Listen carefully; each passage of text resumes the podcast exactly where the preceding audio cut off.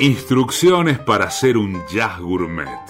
Chasquear los dedos al ritmo de la música, creyendo que lo haces a tiempo. Disfrutar de un buen vino, aunque no sepas diferenciar uvas de aceitunas. Escuchar solos de saxo con cara de entenderlo mientras se te cierran los ojos de sueño. Ir a los restaurantes más finos y terminar en una fonda porque te quedas con hambre. Jazz Gourmet un maridaje en el que música y entrevistas se sirven en copas. Conduce Grisel D'Angelo. Jazz Gourmet.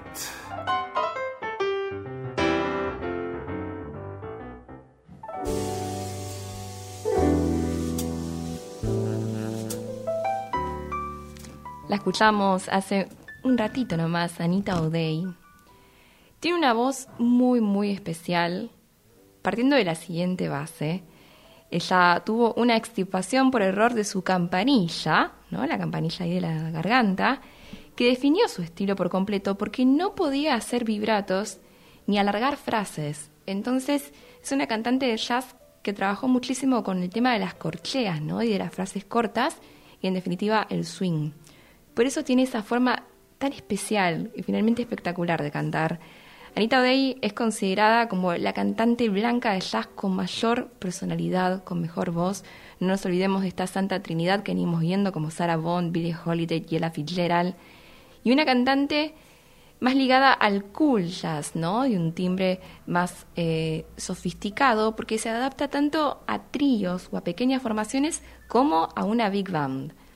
Ella nació en el año 1919 en Chicago y su amor por la música vino de escuchar los discos de Billie Holiday.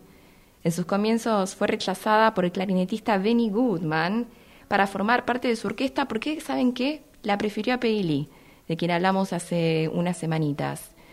Pero la oportunidad Anita Day le llegó bastante rápido, finalmente, porque fue contratada por el baterista Gene Krupa, una leyenda de la batería y la dirección de Big Bands.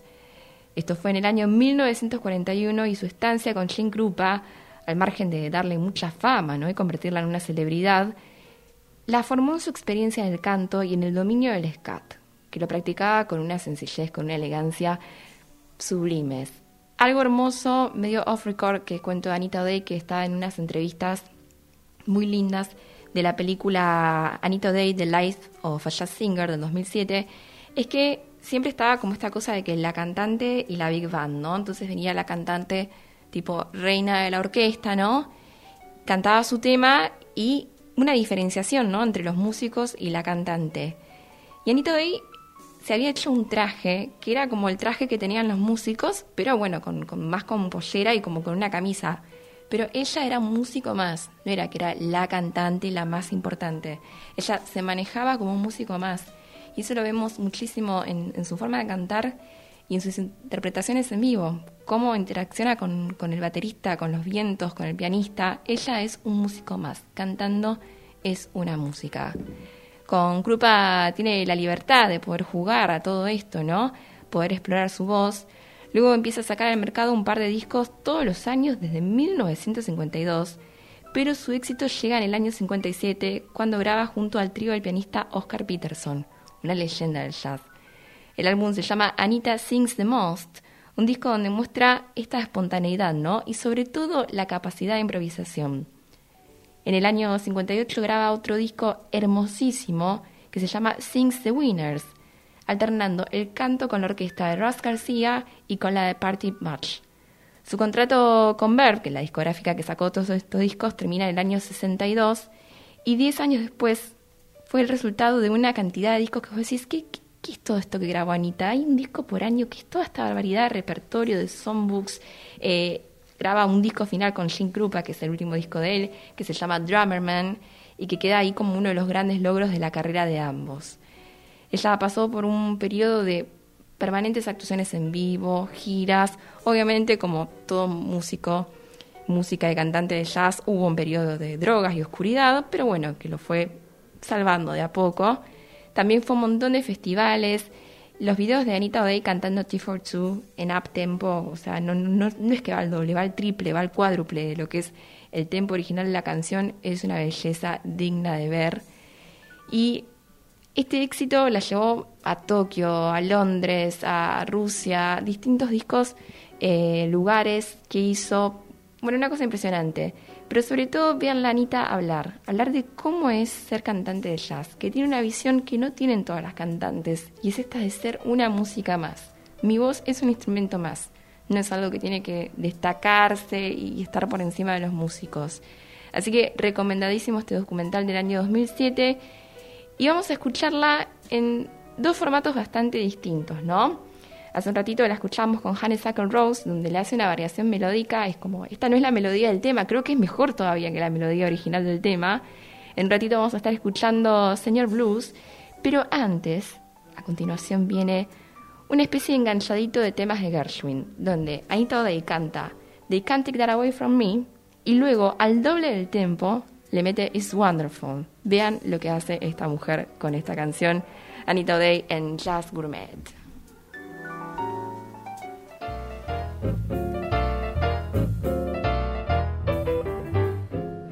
It's wonderful, it's marvelous. You should care for me.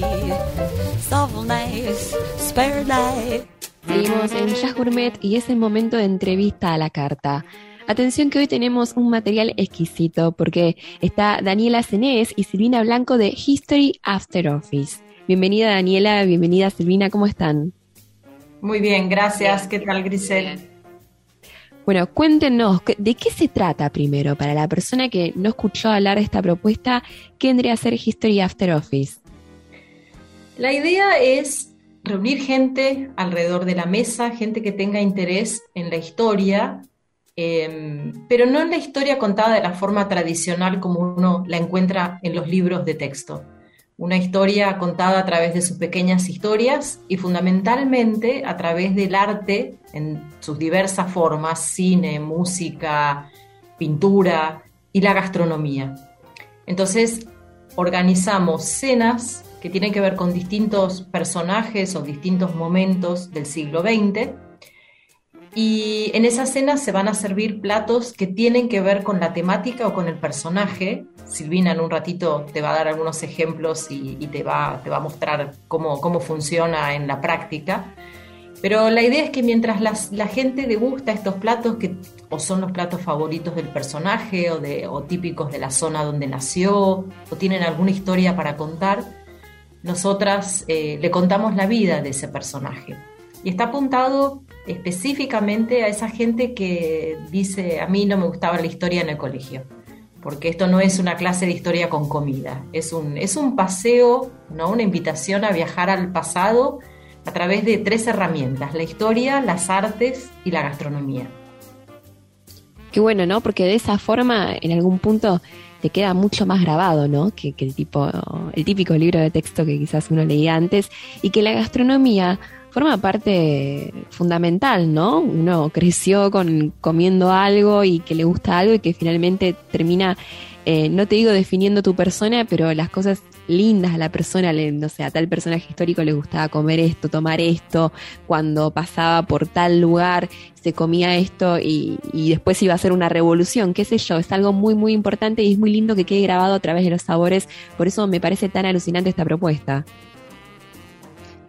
Sí, en realidad lo que, lo que tratamos de hacer es eh, hacer viajar a la gente un poco con la memoria emotiva también a través de los sabores, porque eh, quizás algunos de estos platos son platos que degustaron en su infancia, o eh, qué sé yo, por ejemplo, la Guerra Civil Española, cuando, cuando lo estrenamos, yo preparé una empanada gallega de una manera especial, pero bueno, eh, mucha gente de familia española al final nos terminó diciendo, sí, yo me acuerdo cómo lo hacía mi abuela, o sea, tiene, tiene ese, componente que hace viajar a la gente por ese lado y por otro lado, como por ejemplo ahora con, la noche de Frank Sinatra o con la noche de los años locos, tratar de servir platos que se comían en esa época, que eran típicos de esa época. Por ejemplo, en la, en la noche de los años locos yo sirvo un pollo a la king porque estuve investigando y buscando y es un, es un plato que ya está fuera de todas las cartas de los restaurantes actualmente. Es como si uno dijera, ese plato se extinguió, ya no se, no se puede encontrar. Sí estaba en aquella época y fue muy, muy popular. Entonces es un poco también que la gente eh, entre en ese periodo a través del paladar, ¿no?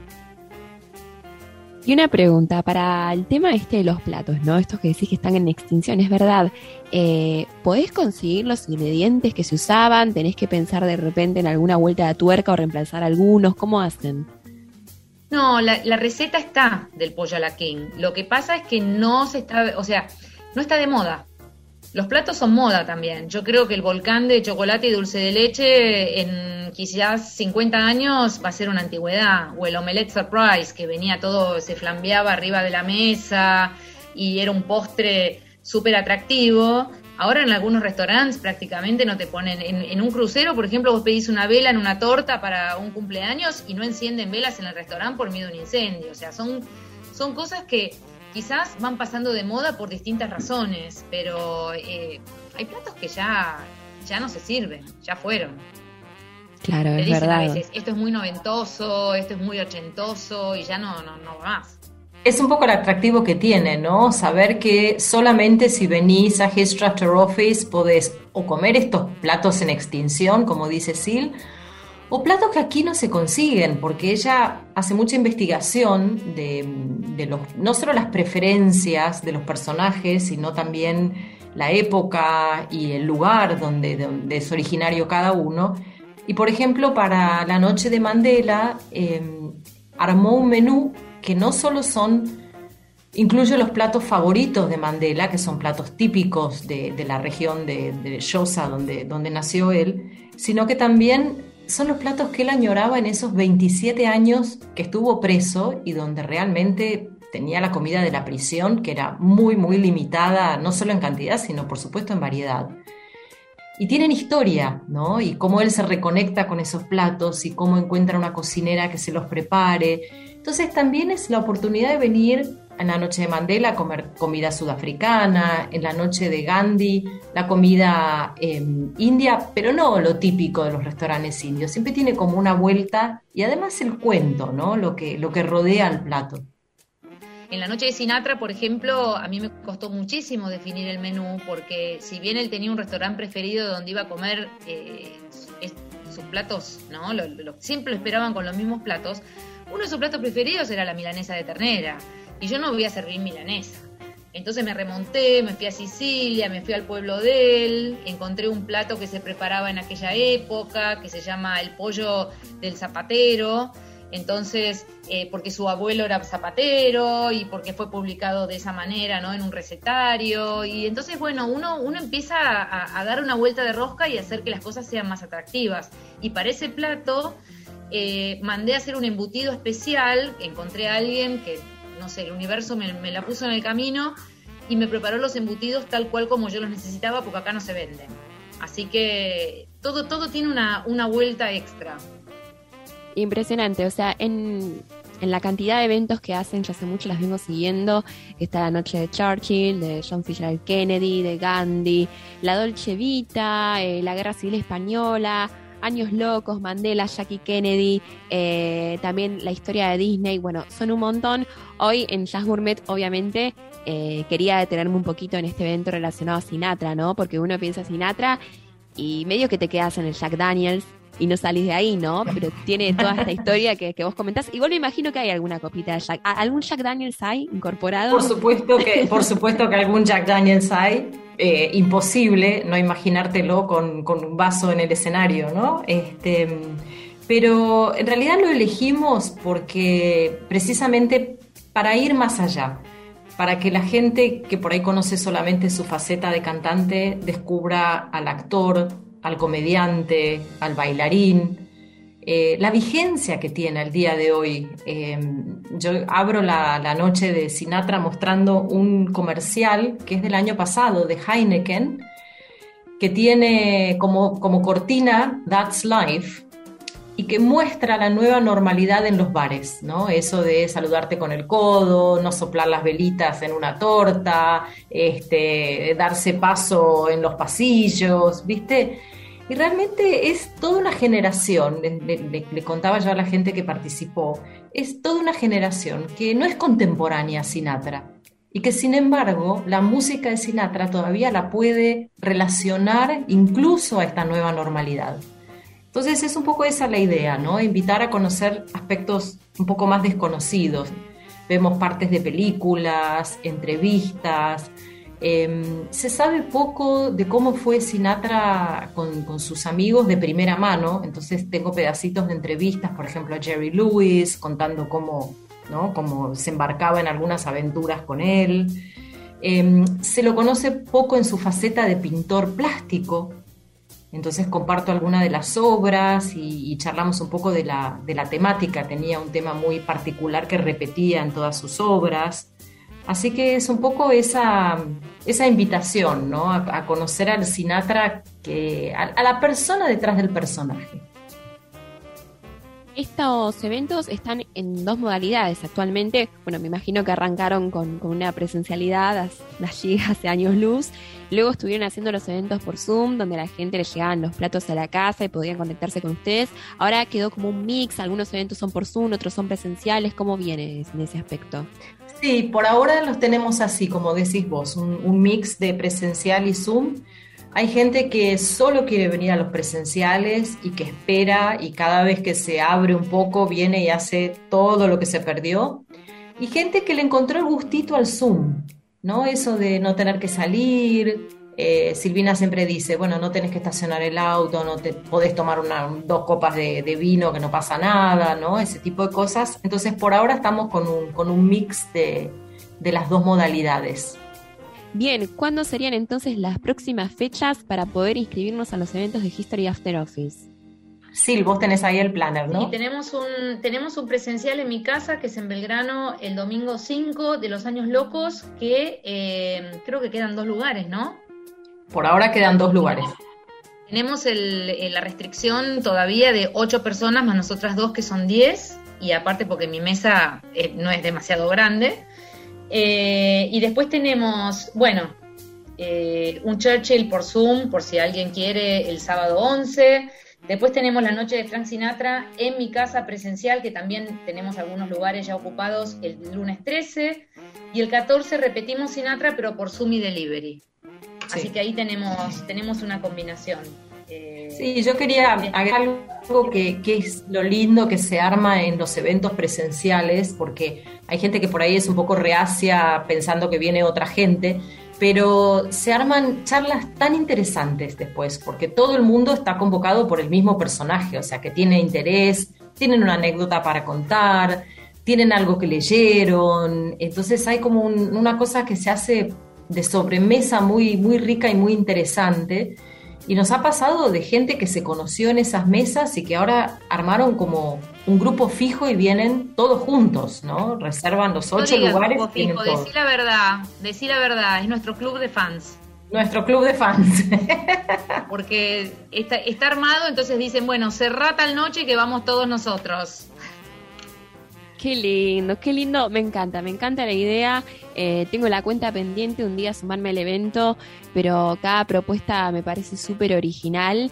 Y no quería despedirme sin antes preguntarles a cada uno de ustedes, a Sila, Daniela, a ustedes, ¿cuál de todas estas, todas estas propuestas, todos estos platos, cuál les gusta más a cada una? Porque deben tener un preferido por ahí. Sí, yo, eh, mi preferido es la sopa de Winston Churchill la entrada de la noche de Churchill, que cada vez que hacemos le ruego a Sil, haceme un poco extra para mí, para mi casa, porque me encanta, pero además porque tiene una historia tan atractiva y tan atrapante. Eh, yo siempre cuando, cuando presentamos el menú digo que es la sopa que cambió el curso de la historia, pero no te voy a contar por qué, te vamos a dejar que, que la gente lo descubra en la noche de Churchill. Churchill es uno de sus personajes preferidos también. también. Sí, ¿cuál te gusta a vos? Mira, yo te, yo te voy a ser sincera, a mí me pasa algo que em, quizás no, la gente no lo puede entender, pero yo es tanto lo que cocino y tanto lo que cambio de menú, quizás en una semana tengo que hacer tres o cuatro menús seguidos, que yo ya ni pruebo, ni me guardo comida, ni como lo que sobra, ni nada de nada de nada, porque realmente no, ya es como que estoy saturada de, sabores. Ahora, si vos me decís a mí cuál es eh, mi comida preferida, a mí me gusta muchísimo la comida india. Eso es lo que más me gusta. Eh, me, encanta. O sea, voy a un restaurante indio y soy feliz. pero a mí, a mí es como que yo ya de lo mío, es como que ya, yo, a mí me gusta que la gente me invite y me cocine a mí. Yo ya no quiero cocinar. es el flagelo, el flagelo del que cocina, claro, después no quiere saber más nada. No, no, no. Yo, yo te digo, yo en mi casa como una papa hervida y un pedazo de calabaza capaz, porque ya no quiero, no quiero más nada. Está muy bien. Bueno, ya nos vamos a encontrar un día con la sopa de Churchill. Le vamos a hacer unas cositas indias ricas así, que no las tenga que cocinar. Y bueno, eh, están las redes sociales. Eh, ¿Nos recuerdan cuáles son? Así podemos empezar a, seguirlas. Sí, eh, el Instagram nuestro es arroba Daniela Cenés Oficial, Cenés con S, como suena, arroba Daniela Cenés Oficial. Nuestra página de Facebook es History After Office y tenemos página web donde pueden ver todos los personajes y consultar el menú de cada uno de ellos por si tienen interés incluso en hacer una cena particular, vamos a domicilio. Y la página web es www.historyafteroffice.com. Cuando estuvimos hablando de, las modalidades, eh, de cómo estamos ahora trabajando, en realidad nos faltó decirte que eh, hay gente que nos convoca para a, domicilios, ¿no? Gente que dice a lo mejor quiero festejar mi cumpleaños y reunir un grupo de amigos, o no sé, nos reunimos para el día del amigo o el día del padre, tuvimos un poquito de todo, ¿no? Y gente que se reúne, reúne a lo mejor una cantidad de gente eh, alrededor de su mesa y vamos nosotras y hacemos la, charla del personaje que ellos eligen. Y yo llevo la comida y sirvo la mesa. Bueno, una forma súper original de festejar un cumpleaños ahí, con un personaje que elija al homenajeado. Eh, así que me encanta, me encanta la cantidad de propuestas, los distintos formatos y que hayan unido estas cosas tan lindas, ¿no? Personajes, historia a través de la gastronomía, de la bebida, que son cosas tan lindas y caminos tan lindos para descubrir a estas personas. Daniela, Silvina, agradecerles un montón y si les parece nos vamos a escuchar un tema de Sinatra a propósito del homenajeado que está por venir. Maravilloso. Muchísimas gracias a vos. Gracias. Gracias, Silvina y Daniela de History After Office. Estuvieron en Jazz Gourmet.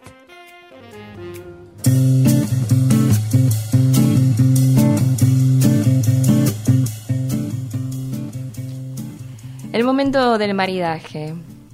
Hoy vamos a hablar de un cóctel y de una serie donde aparece este cóctel que es magnífica, que es Mad Men. Nos interpela por todos lados porque habla de una época, de la música que escuchamos, años 50, agencias de publicidad, un delirio de sofisticación. Y claro, el personaje principal, Don Draper, ya en el primer capítulo se pide un old fashion, que uno lo ve un poquito así de lejos y parece un vasito de whisky y es otra cosa, aunque va por ahí. Y es medio simbólico porque old fashion tiene una traducción que es algo así como anticuado, ¿no? A la vieja usanza. Y el mismísimo Don Draper, a lo largo de la serie, va cayendo un poco en esa vieja usanza. No nos olvidemos que eh, Mad Men es una serie que arranca en los años 50 y van pasando las décadas y quien tiene ese trabajo artístico de fotografía que es una locura y Don Draper se queda ahí, ¿no? Medio atrapado en los 50, como que le cuesta avanzar, atrapado en su cóctel y en todos sus vicios. Pero ¿qué pasa? Ya en los años 50 el old fashion y era anticuado, porque tenía como 80 años pasado de moda. Según el historiador David Wondrich, que es como la mayor referencia viviente sobre estos temas de historia y coctelería, aparece por primera vez mencionado el old fashion en el año 1880 en un periodo de Chicago. Eh, el old fashion era algo así como una forma de mezclar whisky con azúcar, con agua, con frutas. Y hay muchísimas bibliotecas al respecto, porque, por ejemplo, se bancó una ley seca, que la ley seca muchos cócteles tenían que tratar de no parecer alcohol. Entonces ahí estaba el tema del garnish, de agregarles algunas frutas, de agregarles algún vaso que desoriente, ¿no? A, los Simpsons y Moe con la taberna cuando la convierte rápido. No, no, no, acá no se bebe alcohol. Eh, y por ahí va un poco el old fashion. Tiene un equilibrio de sabores que es fabuloso. Se usa bourbon, si bien también en otros lugares whisky de centeno u otro tipo de destilados, pero bourbon es el fundamental. Un terrón de azúcar, el bitter angostura, una rodaja de naranja, una cerecita y un tash, un golpe de soda. En algunos bares típicos de Buenos Aires hay una forma especial de preparar el old fashion que es con el azúcar como distribuida a los costados del vaso, ¿no? Otros directamente esperan a que el terrón se diluya y se machaque en el bitter angostura. Algo fundamental es que el Old es un cóctel que tenés que hacer con tiempo y sobre todo tomarlo con tiempo. Cuando recién te lo sirven, es un poco áspero. Dejas que los cubitos entren en acción, se derritan y empiecen a generar la magia con el bourbon, con la angostura, con, el, con la fruta, con el azúcar. Y es impresionante, es otro cóctel. O sea, vos esperás cinco minutos y lo que primero dijiste, uff, ¿qué me pedí? Cinco minutos después es riquísimo. Así que hay muchísimas formas de preparar el fashion. Es un lindo cóctel para tener a mano todos los ingredientes e ir perfeccionándolo en casa y siempre para pedirte en un lugar y jugar a ser Don Draper.